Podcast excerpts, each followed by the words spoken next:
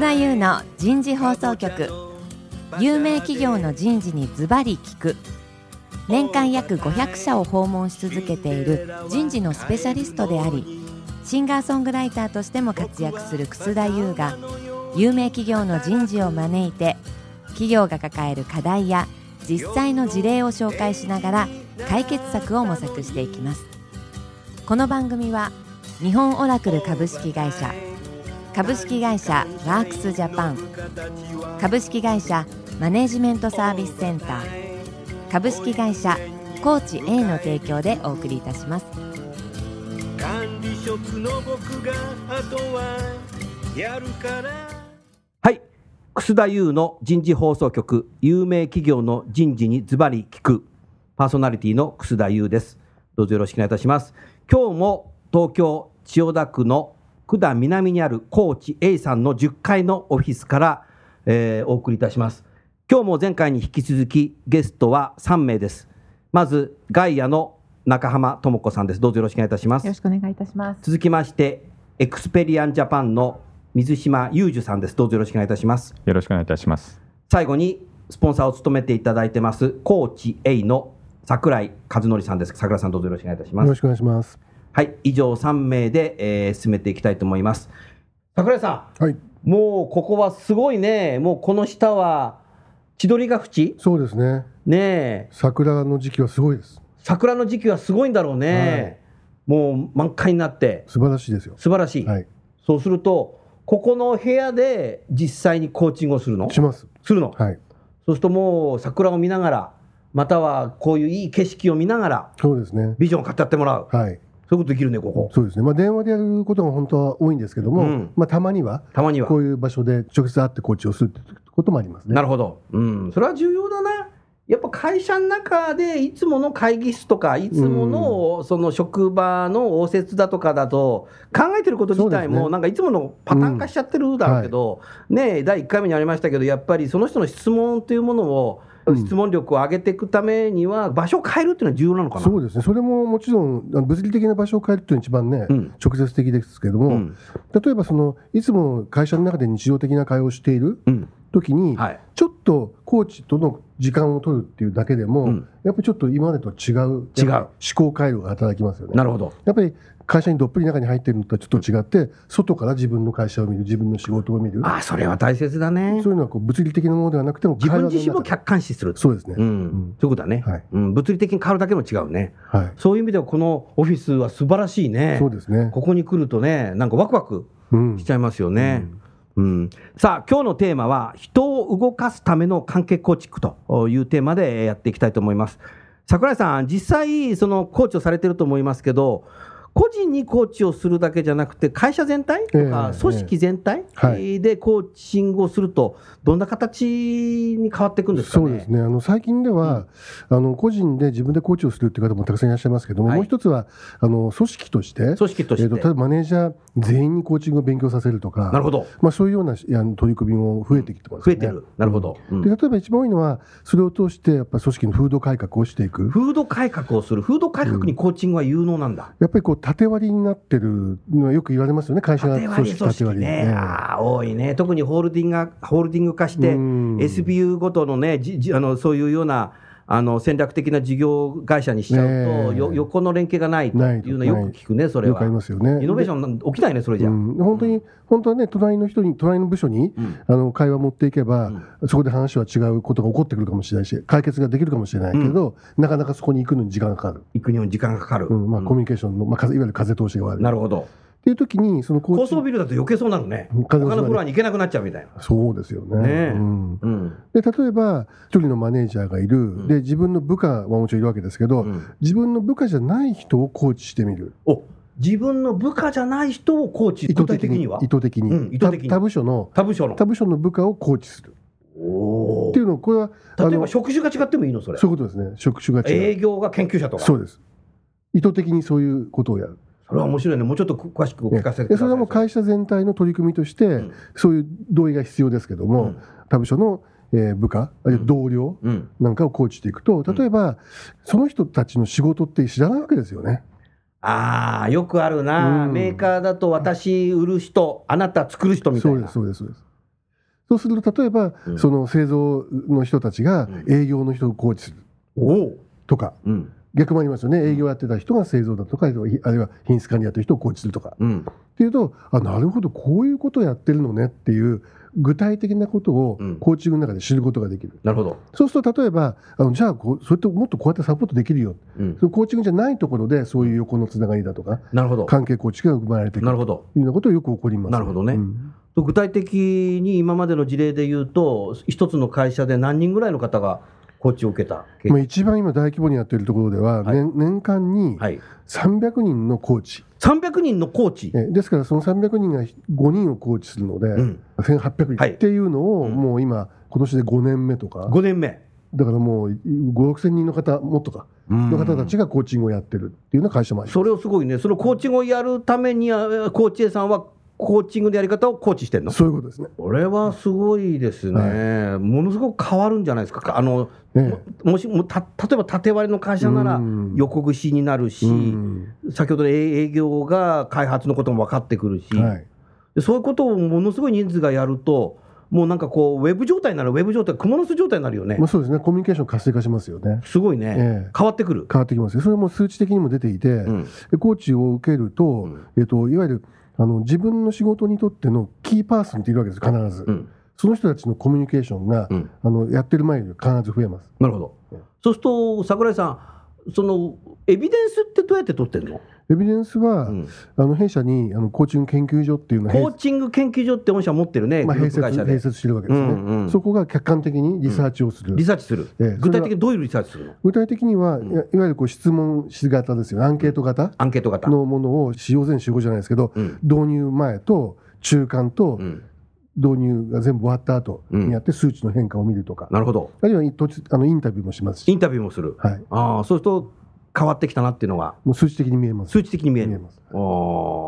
それで売上とか利益とかね、上がってったら、コーチングの威力ってのはもう、すごいね、これ。そうですね。逆に全くやってない会社と、どんどん差がついちゃう。う結局だから、コーチングをやりました、売上が上がりましたっていうにところに結びつけるのは、うん、まあ、エビデンス的には非常に難しいです、ね、難しいね、これは難しいよね、自然価格じゃないからね。ただ、コーチングやりました、コミュニケーションが活性化しました、コミュニケーションが活性化すると、まあ、利益が上がったりとか、離職率が減ったりだとか、うん、従業員満足度が高まったりとかっていう、三段論法的な、三段論法。そういうような、まあ、解析の仕方ですね。なるほど、それは面白いし、納得性もあるし、はい、やややってない時とだいぶ変わったねっていうのが、みんながそういうふうに思ってきたら、ものすごくコミュニケーションのいい会社になるし、ね、あの距離感も短くなるね、いろんな、ね、仕事してる人同士のね。すごく面白い事例があって、うん、あるメーカーの営業部門の、はい、でコーチング非常に大規模にやってます。はい。えー、そこで、うん、えーと、コーチングを受けた部下の人たちに聞いてみると、はいうん、自分の上司は自分をコーチしてくれてる。っていう実感値が高い人ほど自発的な行動が多くて、えー、なおかつ売り上げも上がってる。あそうなんだ、やっぱね、すごいんだよ、エビデンスあるんだよ、これ。分かってきたそういうことが分かってきたってことだね。そういうことですね。まあ、エビデンスという意味では、うん、今これ病院だとか医療の中でも使われてますので。これ企業だけじゃないの？病院とか最近公共施設でもやってんの？やって福祉関係もやってますしあとはお役所お役所。もやってますし、うん、で特にその病院はすごくエビデンスを取るので、うん、そうするとコーチング導入しているところとしてないところで、どういう差が起こるのかということについてはいくつか論文も出てますね。なるほど、病院はエビデンス重要ですよね、はい、製薬メーカーさんもね、エビデンスベースの今、営業になっているので、コーチ A さんのコーチングもエビデンスベースのコーチング、はい、非常にそれはそこに注力してます。なるほど、いや、面白かったな、ありがとうございます。さあ、今の話、水島さん、聞いてて、どんなふうに思われましたか？組織へのコーチングの効果っていう意味では、はい、あの私もすごく同感します。同感する。なぜならば、うん、まず組織の中にいる私個人が、はい、えー、前回のお話の時に話したワンワンコーチをつけていただいているんですが、はい、私自身が行動変化を、うん、そのコーチングを通して変わります。うん。その辺が組織全体で変わる要素になるかなと思うのは私と同じようなことを隣の人もその隣の人も受けることで、うん、えー、同じように行動変化が出てくると思うんですね。もしくはあの直接的なフィードバックをお互いし合える、はい、そんな関係性が増えていくと、はい、その影響範囲の広がりが変わるので、うん、組織全体が変わってくる、変わってくる、はい、そんなふうに思います、うん、なるほど。波及するんですよね。波及します。する、うん、だから一人のコーチが、うん、5人をコーチしますよね、はい、そうするとその5人の人たちが、うん、まあ、全員じゃないかもしれませんけど、うん、コーチが勉強してないんだけど自分がコーチをされることで、それをモデルにして、自分の部下をコーチしたりとかなるほどってこと起こりますよね。うん、そコーチングパイプラインができるみたいな。そういうことですね。そういうことだね。でもすごいね。で本当にこう池に波紋が起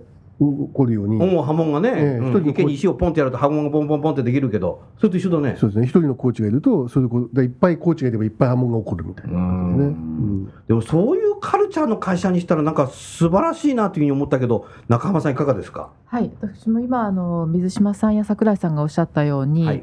質問をされる側に立つと部下に質問をしたくなるみたいで、はい、私自身も先ほどの個人でやってるコーチングではありますけど、うん、あの社内で何人かにコーチしていったあの経験から、はい、あのコーチングを受けてくれた方々がご自分のやっぱりチームメンバーにちょっと真似た質問するようになったって報告も受けてますし、はい、で、あの、ね、そうですね。うん、で、あの会社として2年前からダイバーシティ推進取り組み始めた時に、はい、これは会社の本社だけがやるんではなくって、はい、あのサービス業の現場のメンバーからも誰か一緒にやりませんかって言ったら、うん、100人以上が一緒にやりたいっていう手を挙げてくれた。手を挙げたの？100人以上が。はい。すごいね。それは男性女性比率どのぐらいなの？あ、もう話題が変わってきちゃったけど。すみません。もともと男性の方が多い会社なので、当然比率は男性が多いんですけれども、うん、ただ今やっぱり2年以上経って、はい、あのいろいろ推進をダイバーシティを推進してきた中で思い返してみると、うん、やはりそういうコーチング的な質問を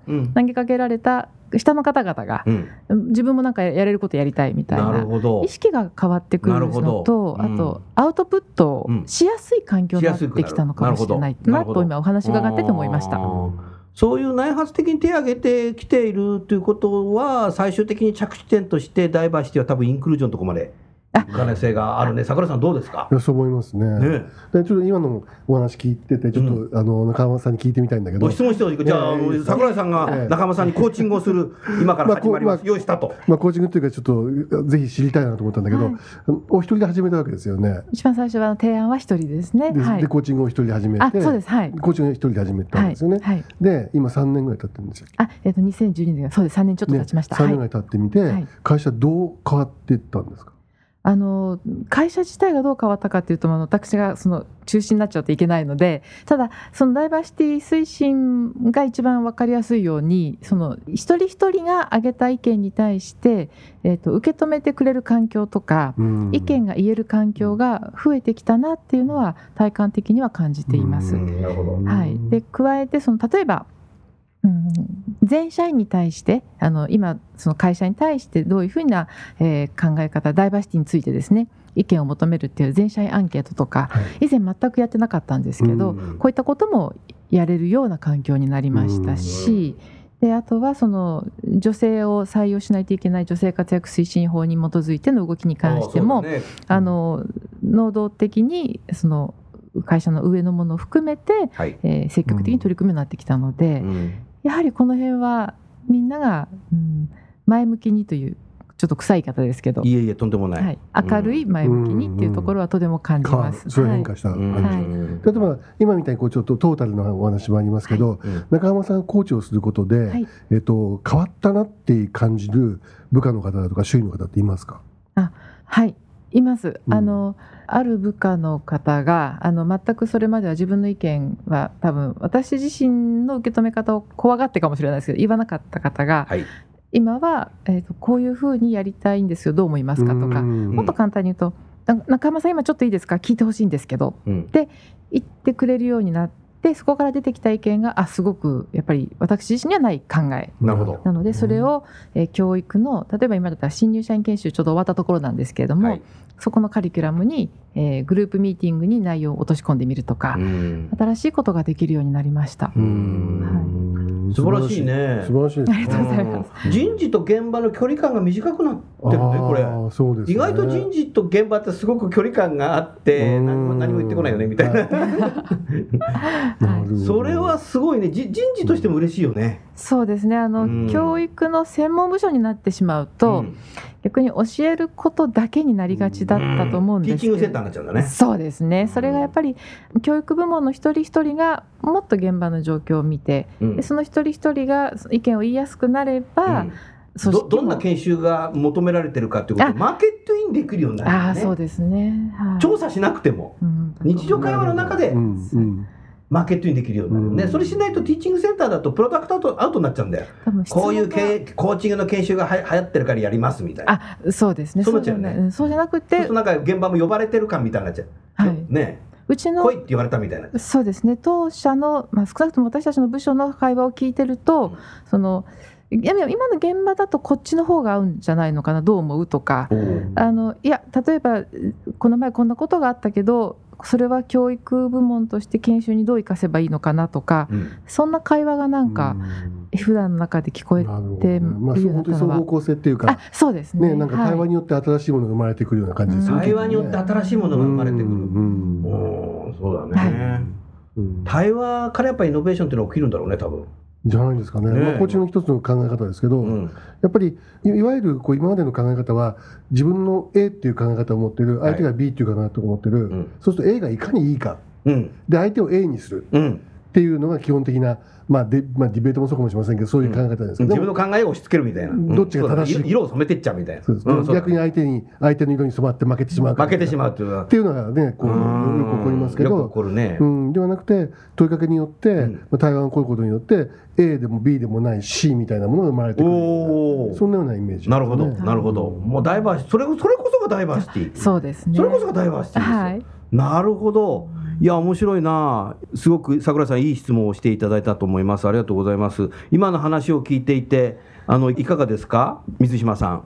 はい、あの私もすごく同感します、同感した、はい、うん、私の経験の中でも同じように変わった。人たちがいます。うん。うんいやあのもちろん過去の経験で失敗したから躊躇してしまって殻に閉じこもるっていうふうになってしまったのも伝え聞いてたりしたんですけれども、うん、そういったところから、まあ、コーチングを通したりとか、うん、あの一歩踏み出すっていうことを気づいてくれて提案とともに次の行動を起こす、うん、こんなふうに考えてこんなふうにしたいんだけれどもどうですかねっていう行動に変わった人たちがたくさんいます。それはまさにコーチングを通して、えー、一つの気づきが相手の中に生まれ、えー、実感値としてあ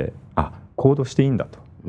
ただ批判したりとかあの文句を言うっていうことでは何も変わらない、はい、自分もこのままじゃ何も変わらない、うん、そこに、えー、自分なりの考えその答えが合ってるとか合ってないとかっていうのは重要ではなくて、うん、考えとともに自分の提案とともに次の行動を決める、うん、アクションを起こすっていうことが、はい、あの非常に重要でそういうふうに変わった人たちが何人もいます。はい、なるほど。なるほど、この本当に数か月の中で起きてます。おお、はい、素晴らしいね。うん、すごいですね。うん、ありがとうございます。あの桜井さん話変わりますけども、はい、最近やっぱりその AI だとかっていうのがすごい話題になってるけども。こういうコーチっていうのは AI 化できるのかな、どうなんでしょうね。なんかどうなんだかね、うん。うん、すごい質問しちゃったけど。昔からのマッキントッシュにイライザっていう、うん、あの打ち込むこちらで例えば今日今日辛いんだよねとかと打ち込むと、あの向こうも辛いんだねみたいな言ってくれるっていう。そういう、あの本当にオートマチックなものです。最近だったらワトソンですよね、うんうん、IBM の。ああいうような個人工知能的なものっていうのがすごく発達していて、まあもちろん将棋だとかね囲碁だとかテストだとかみんなもうそうだよね。コンピューターが強くなっちゃって。そうですよ。コンピューターが強いもんね。でなんかあるこう雑誌の記事読んでたらば、まあ、ほとんど人間がやれることは、うん、人工知能がやれるようになると。そうなんだ、うん、ただ一つ、まあ、今のところ非常に難しいと思われてるのは、うん、確認のための質問はできるんだけど確認のための質問。できるんだけど問いかけること。本当に相手、うん、会話の中でその会話の流れに沿って相手に問いかけていくっていうのは人工知能では今のところ非常に難しい。難しいんだ。っていうふうに言われてます。なるほど問いかけああそうそうかなるほど。っていうのをちらっとちらっと聞いた。読みました、はい、うん。いいこと雑誌載ってくれたねそれ。本に載ってくれたね。なるほどね。うん。ありがとうございます。あの桜井さんせっかくですので今度はあの水島さんなんか質問ありますか？はい。あのすぐ短期間の中でものすごく成果を出されてさっきの話聞いてね思ったんですけど、うん、一番ご自分であの変えようっていうか自分について意識されてることってどんなことなんですか？えー、それはコーチングっていう観点で。でもいいですし、はい、日常のコミュニケーションにコーチングどう生かしてるかとか、はい。うん、なるほど、うん、えー、そうですね。私自身が変えようと思ったことは相手の変化をいかにスピードを持って変革を早く早められるかっていうのがずっと課題だと思ってたんですね。その過去にコーチングのスキルを学び自分なりに学んできた中でえそこが課題だと思ってたんです。でそれをなんかもっとより早くするためにどうしたらいいんだろうと。いう中でこの学びの場を自分で投資してやっていこうって、はい、そこが大きく意識が変わっているところですね。うん、で実際にそれどうだったかっていうとあのもちろんコーチングだけではないんですが、えー、コーチングを通して、えー、気づきを与えられるスピードが速まったりっていうのは実感値としてあります。またあのコーチングだけじゃなくてコーチングとティーチングを掛け合わせたりとか。ある時はコンサルティングみたいな感じをしたりすることもあると思うんですが、うん、そういうところをこう意識してますね。あとはその目標設定に向かってどんだけきちっと目標を目指しているところは何だっていうことをあのお互い認識し合わせるっていうことを意識してます。なるほど、はい、あのまあ、ご自分でお金を出してねやってみようと思って、はい、まあ、数か月経って、はい、この先はこの先はどんなふうなこうイメージを持たれてますか？はい、この先もあのこれって終わったから終わりではなくて、うん、えー、ずっと持ち続けられるもしくは磨き続けられる、うん、えー、さらにあの経験も上げていくことでよりあの身がなんていうんですかね匠の領域になるじゃないですけど、うん、そういうふうなもののスキルとして使えるんじゃないのかなと思ってます。それが私がどのようなあ形で、まあ、働いているであろう、うん、どの位置でどの何をしてても、多分使えるものだと思ってます。はい、ありがとうございます。ありがとうございます。はいあの今日のテーマが人を動かすための関係構築ってありますけどもやはりコミュニケーションのツールとしてやっぱり職場の周囲の人たちにコーチングを試してみると多分自分と違う考え持ってんだなとか自分と違う人がいるんだなっていうのがどんどん深掘りできてくるような気がしています。でそういう中であのやればやるほどなんかこう自分っていうものも知ってくるんじゃないかなと思ったんだけどそその辺何かいかがですか？仲間さん。はい。あの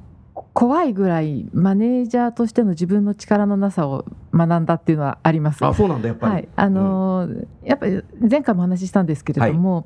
自分自身がもっとあのできてると思ってたことができてなかった一つがその相手のことを相手の意見を聞いて、うん、で自分自身に対するフィードバックを受け止めるってことだったんですね。うん、だからその例えば面談を終わる頃に今日の面談で気づいたことありますかっていうのは、はい、コーチング学んだだから言えることなんですけどもなるほど昔は全く言えてなかったですし時間来たら終わりみたいな。はいとか、まあ私の面談やったことで自己満足だったんですね。面談をやったっていうノルマ達成みたいな。そんな感じでしたね。それがそれはありがちだね。今日はいい言葉言ってくれてるありがとう、うん、でしかも多分部下なので、うん、上司に対しては必ず気を使って「いや今日はありがとうございましたお忙しい中時間作っていただいて」って必ず言うと思うんですね。ね部下はね真に受けがちなんですね。うん、天狗なっちゃうでしょ。そうなんですよね。それがコーチング学んだことで、うん、そうじゃないなと。そうじゃないな。あのいろんなフィードバックをもらう中で、うん、フィードバックは鏡と一緒で、フィードバックは鏡と一緒。そうだね。教えてもらって、だからその自分がどういうふうに映ってるかをちゃんと移してくれるのがフィードバックだから、うん、厳しいことも言ってもらわなきゃいけないし、うん、あの例えばいいこと言ってもらったとしても本当のところでそれをどういうふうに受け止めるかは私が何を必要としてるかに傾くところがありますので、ね、はい、そういった意味でもすごく面白かったしきあの大変でしたけど学べるところだと思います。はい。まあ、繰り返しになるけど櫻井さんやっぱコーチングを試すことによって自分の成長っていうものもしていくね、はい、これ。ですねと思いますね。うん、やっぱり自分自身に何か気づきがあって、うん、自分自身が変わることで、結果的に周囲が変わっていく。周囲が変わっていく。っていうことだと思うんですよね。うんうん、なのであの、まあ、自分自身がどういうコミュニケーションを取ってるのかとか、自分がこう人にどういう影響を与えているのかっていうのは、絶対人に聞かなきゃわからないこと、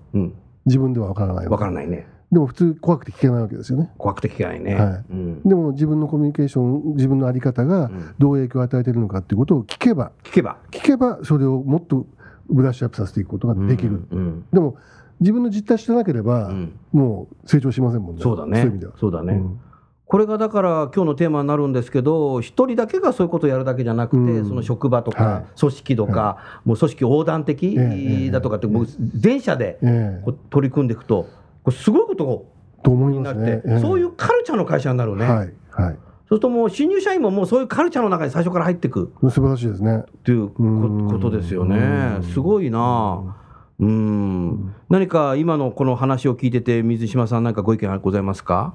あのカルチャーとしてコーチングだったり、そのコーチングを通しての文化がもしあると、全員の行動が変わるっていう全員の行動が変わる、はい、そうだね行動変わるよねこれ。変わりますね、うん、非難の試合っていうものではなくて、うん、自分たちの自分のいる立ち位置の意見だけを言うではなく、うんはい、あこれは相手にとってどうなんだろうとか、はい。じゃ解決するためにはどうなんだろう。なるほど。A 先ほどあった A 案 B 案押し付け合うもしくは自分の考えが正しいとかっていうことではなくて、うん、えー、解決するために C 案っていうのがあるよねっていうものが出てくる、はい、そんな企業文化になるんじゃないですかね。うん、なるほどね。ありがとうございます。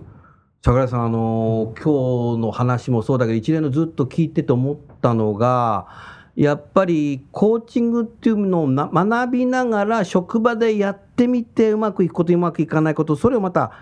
繰り返してね、はい、やっていくっていうことでコーチングのできる人になっていくんだなっていうふうに思った時に、うん、コーチングってよく1日とか2日の集合研修でコーチングとはの研修やって、ロールプレイングやるケースっていうのも多分あるじゃないですか。ね、でそれだけだとやっぱコーチングって行動変容できないんじゃないかなと今思ったけど、それどうだろう、難しいよね。よね。知ってることとできることと違うってよく昔から、昔々からよく言うけど、コーチングを知ってるだけじゃ使えないね、これ。そうですね。あの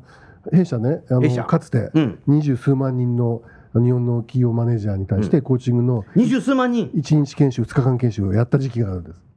そうなんだ、はい。うん、でアンケートを取ると、うん、もう非常にあのやってよかった。目から鱗が落ちたみたいな。目から鱗が落ちた。すごくいいアンケートを書いて5点満点中どれぐらい取るの？10点満点で、うん、本当9点とかなんですよ。それはすごいね。で今まであの平均でしょそれ？平均でいろんな研修で7点ぐらいのアベレージで、うちの研修だけ9点以上取って、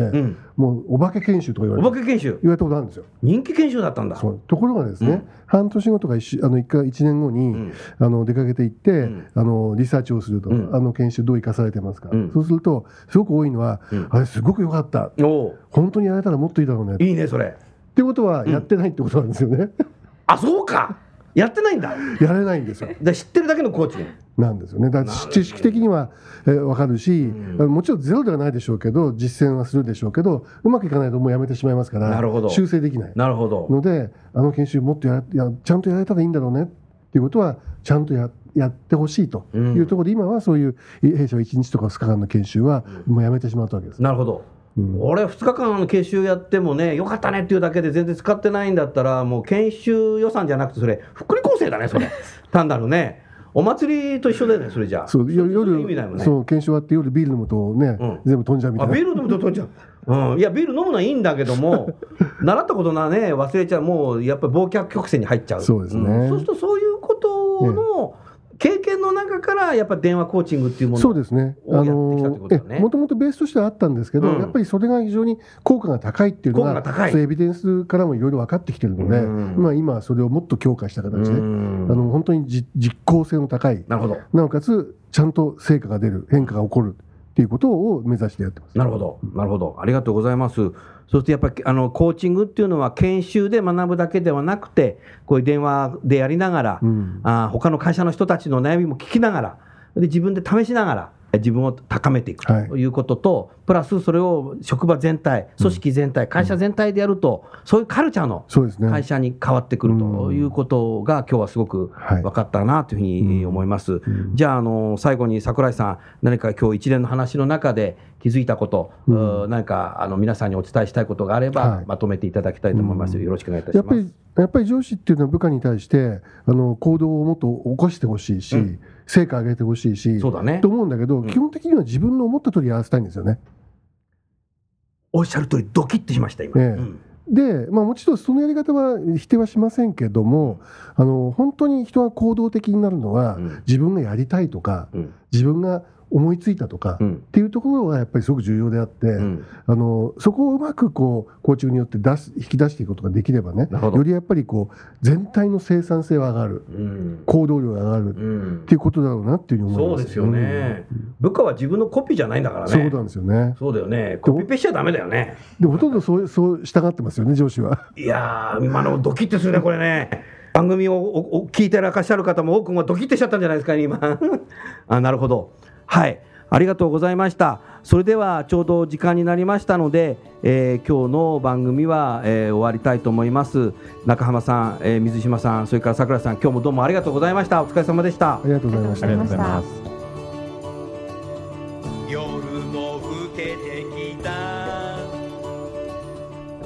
今回のお話はいかがでしたか？楠田優の残業イルミネーションとともにエンディングといたしますこの番組は日本最大級の人事ポータルサイト HR プロのウェブサイトからもお聞きいただくことができます。HR プロでは人事領域に役立つさまざまな情報を提供しています。ご興味がある方はウェブサイトをご覧ください。この番組は先進テクノロジーで企業の人事業務を革新する